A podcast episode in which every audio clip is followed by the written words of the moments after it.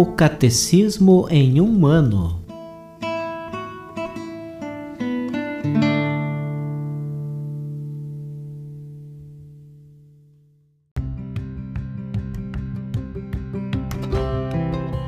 Olá, eu sou Antônio, seminarista da Diocese de Ponta Grossa, no Paraná.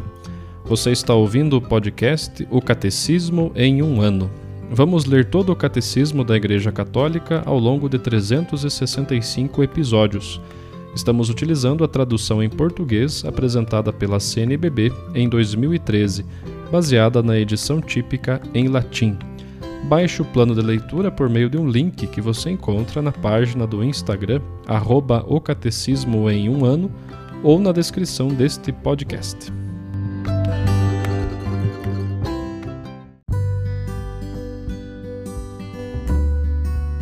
Estamos no episódio 325 do nosso podcast e hoje nós iniciamos a última parte, a quarta parte do nosso catecismo, que se refere à oração cristã. Digamos juntos com os discípulos de Jesus: Senhor, ensina-nos a orar. A primeira sessão inicia no número 2558 e hoje nós leremos até 2565.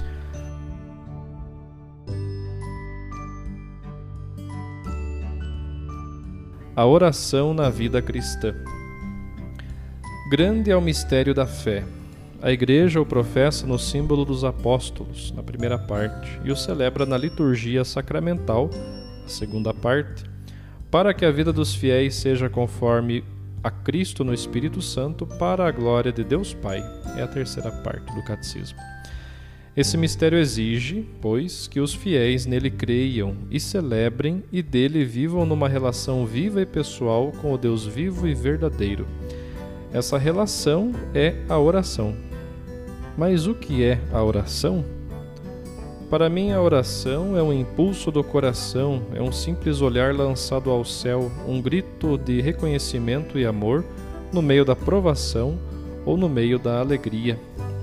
Esta é a definição de oração para Santa Teresa do Menino Jesus e da Sagrada Face. A oração então como o dom de Deus. A oração é a elevação da alma a Deus ou o pedido a Deus dos bens convenientes.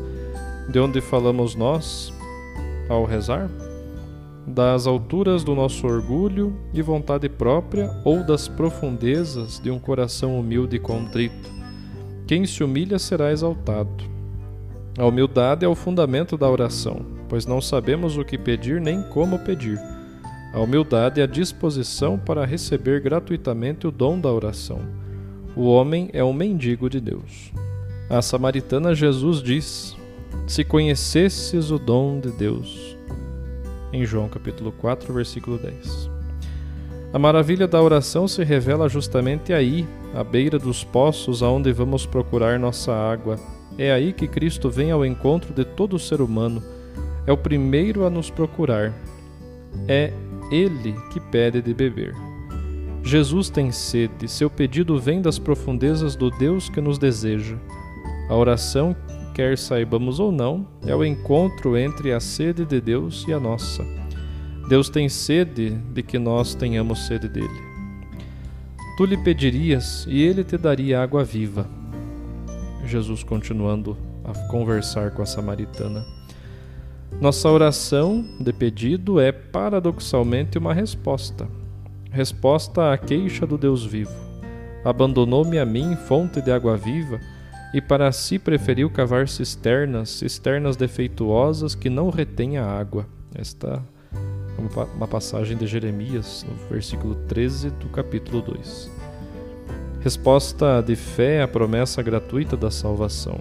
Resposta de amor à sede do Filho único. A oração como aliança. De onde vem a oração humana? Qualquer que seja a linguagem da oração, gestos ou palavras, é o homem todo quem reza. Mas para designar o lugar de onde brota a oração, as Escrituras falam, às vezes, da alma ou do espírito, geralmente do coração, mais de mil vezes. É o coração que reza. Se ele está longe de Deus, a expressão da oração é vã. O coração é a casa em que estou, onde moro, segundo a expressão semítica ou bíblica, para onde eu desço.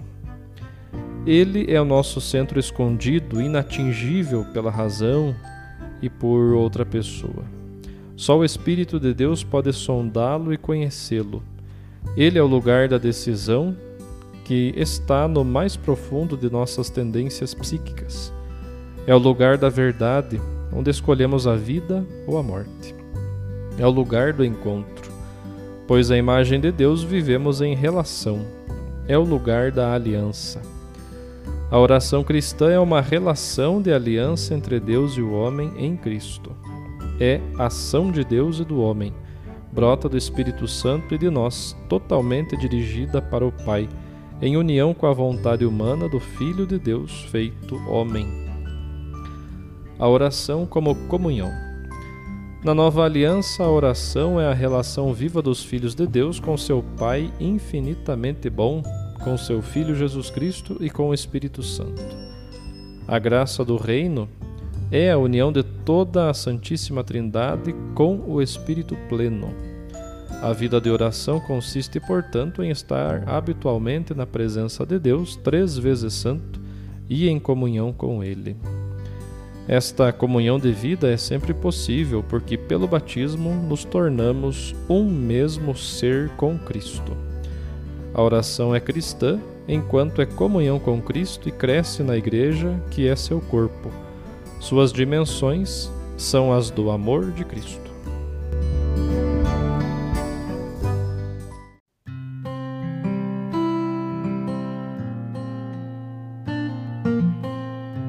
Como leitura complementar, ouçamos agora uma catequese do Papa Francisco proferida em 6 de maio de 2020 na Biblioteca do Palácio Apostólico sobre o mistério da oração.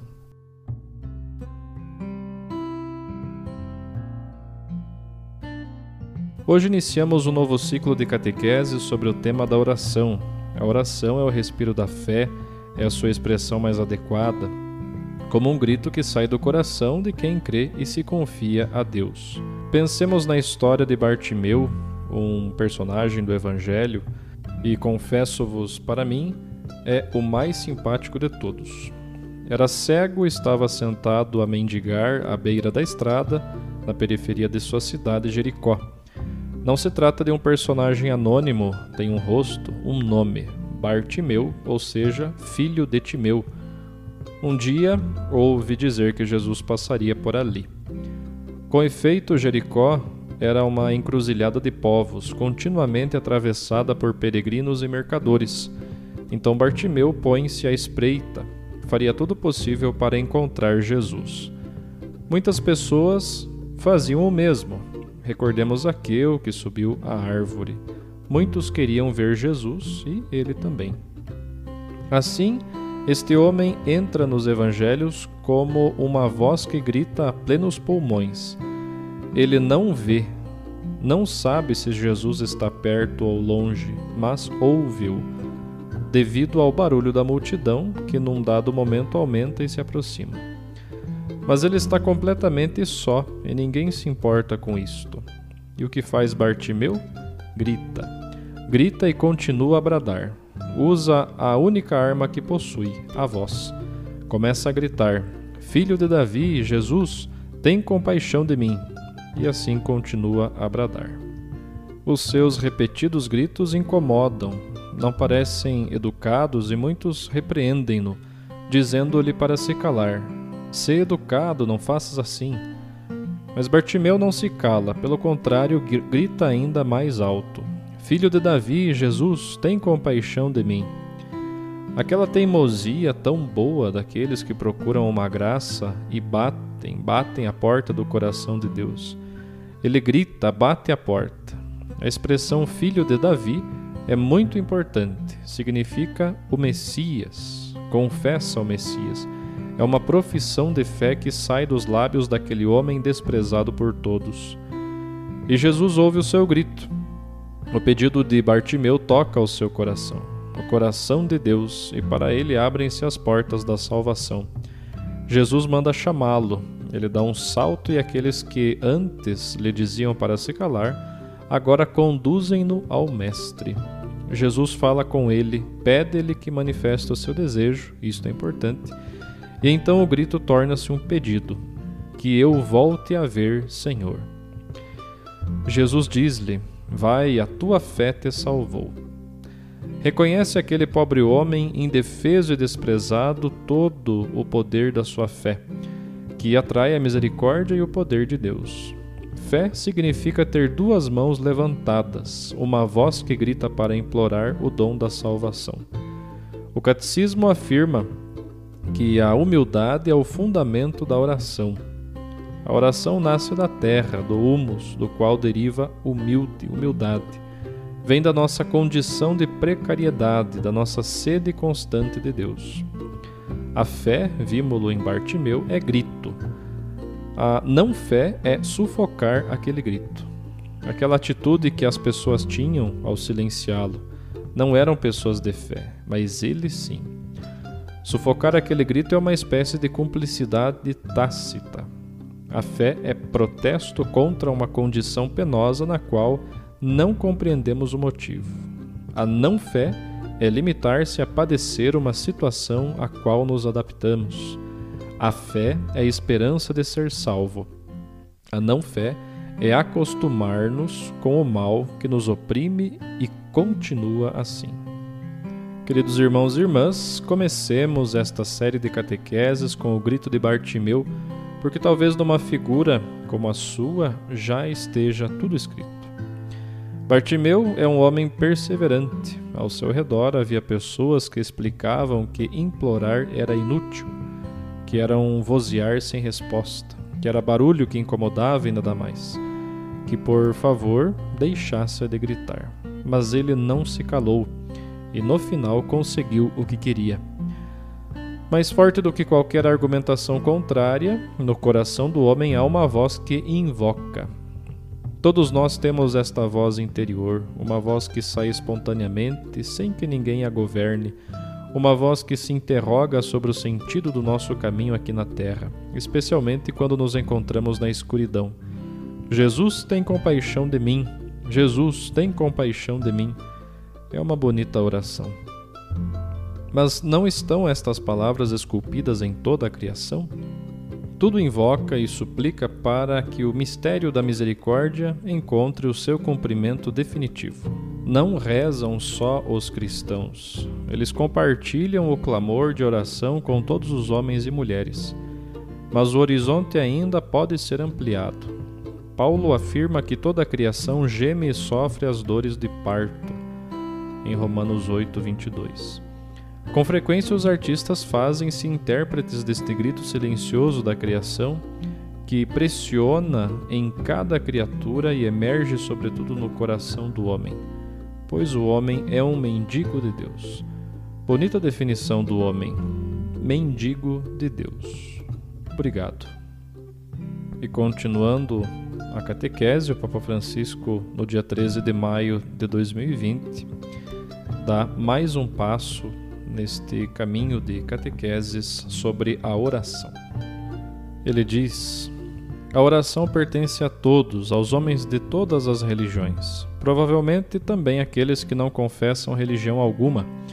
A oração nasce do, do segredo de nós mesmos, naquele lugar interior a que muitas vezes os autores espirituais chamam coração.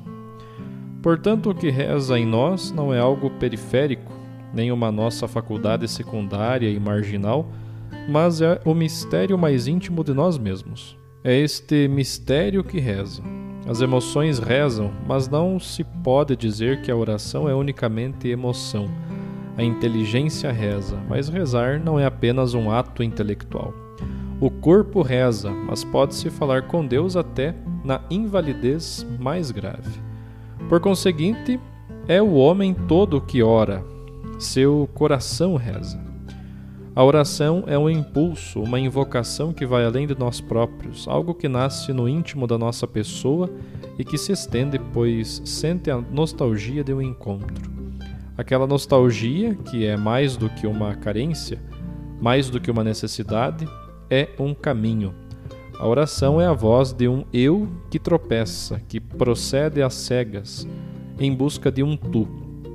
O encontro entre o eu e o tu não pode ser calculado. É um encontro humano e, muitas vezes procede-se às cegas para encontrar o tu que o meu eu procura.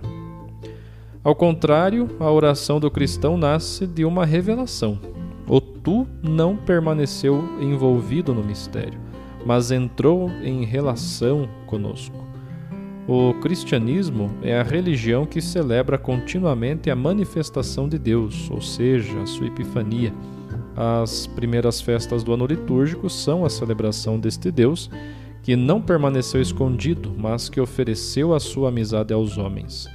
Deus revela a sua glória na pobreza de Belém, na contemplação dos magos, no batismo do Jordão, no prodígio das bodas de Caná. O Evangelho de João conclui o grande hino do prólogo com esta afirmação sintética: Ninguém jamais viu a Deus, o Filho único, que está no seio do Pai, foi quem o revelou. João capítulo 1, versículo 18. Foi Jesus quem nos revelou Deus. A oração do cristão entra em relação com o Deus de rosto profundamente terno, que não quer incutir medo algum nos homens. Esta é a primeira característica da prece cristã. Se os homens desde sempre estavam habituados a aproximar-se de Deus com um pouco de timidez, um pouco apavorados diante deste mistério fascinante e terrível, se se tinham habituado a adorá-lo com uma atitude servil, semelhante à de um servo que não quer desrespeitar o seu senhor. Ao contrário, os cristãos dirigem-se a ele, ousando chamá-lo de modo confidente, com o nome de Pai. Na verdade, Jesus usa outra palavra, paizinho. O cristianismo eliminou do vínculo com Deus todas as relações feudais. No patrimônio de nossa fé não existem expressões como subjugação, escravatura ou vassalagem mas sim palavras como aliança, amizade, promessa, comunhão, proximidade. No seu longo discurso de despedida dos discípulos, Jesus diz assim: Já não vos chamo servos, porque o servo não sabe o que faz o seu senhor. Mas chamei-vos amigos, porque vos dei a conhecer tudo o que ouvi de meu Pai. Não fostes vós que me escolhestes, mas fui eu que vos escolhi e vos constituí para irdes e dardes fruto, e para que o vosso fruto permaneça, a fim de que tudo quanto pedirdes ao Pai em meu nome, ele vô-lo conceda. João 15, versículos 15 e 16. Mas trata-se de um cheque em branco. Tudo o que pedirdes ao meu Pai em meu nome, eu vô-lo concederei. Deus é o amigo, o aliado, o esposo. Na oração pede-se, ou melhor, pode-se estabelecer uma relação de confiança com Ele, a ponto de que no Pai Nosso Jesus nos ensinou a dirigir-lhe uma série de pedidos. A Deus podemos pedir tudo, tudo mesmo, explicar tudo, contar tudo. Não importa se no nosso relacionamento com Deus nos sentimos em falta.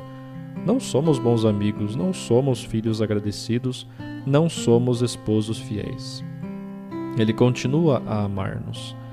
É o que Jesus demonstra definitivamente na última ceia quando diz: Este cálice é a nova aliança no meu sangue que é derramado por vós. Lucas 22, 20. Naquele gesto, Jesus antecipa no cenáculo o mistério da cruz. Deus é um aliado fiel. Até quando os homens deixam de amar, ele continua a amar. Mesmo que o amor o leve ao Calvário, Deus está sempre perto da porta do nosso coração e espera que lhe abramos. E às vezes bate à porta do coração, mas não é indiscreto. Espera. A paciência de Deus conosco é a paciência de um pai, de alguém que nos ama muito. Diria que é a paciência de um pai e ao mesmo tempo de uma mãe. Sempre perto do nosso coração, e quando bate à porta, falo com ternura e com muito amor. Procuremos todos rezar assim, entrando no mistério da aliança, colocar-nos em oração nos braços misericordiosos de Deus, sentir-nos envolvidos por esse mistério de felicidade que é a vida trinitária, sentir-nos como convidados a que não mereciam tanta honra, e no assombro da oração repetir a Deus: É possível que tu só conheças amor? Ele não conhece o ódio. Ele é odiado, mas não conhece o ódio, só conhece o amor. Tal é o Deus a quem rezamos. Eis o núcleo incandescente de toda a oração cristã. O Deus de amor, o nosso Pai que nos espera e nos acompanha.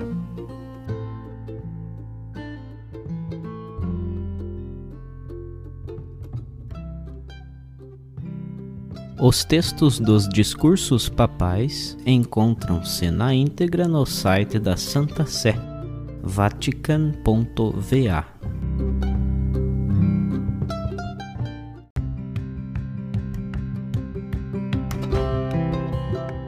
Você acaba de ouvir mais um episódio do podcast O Catecismo em um Ano Continue nesse bom propósito de aprofundar o conhecimento e a vivência da fé católica e procure participar da sua comunidade. Rezemos por todos que estão fazendo esse caminho de leitura do catecismo. Até amanhã!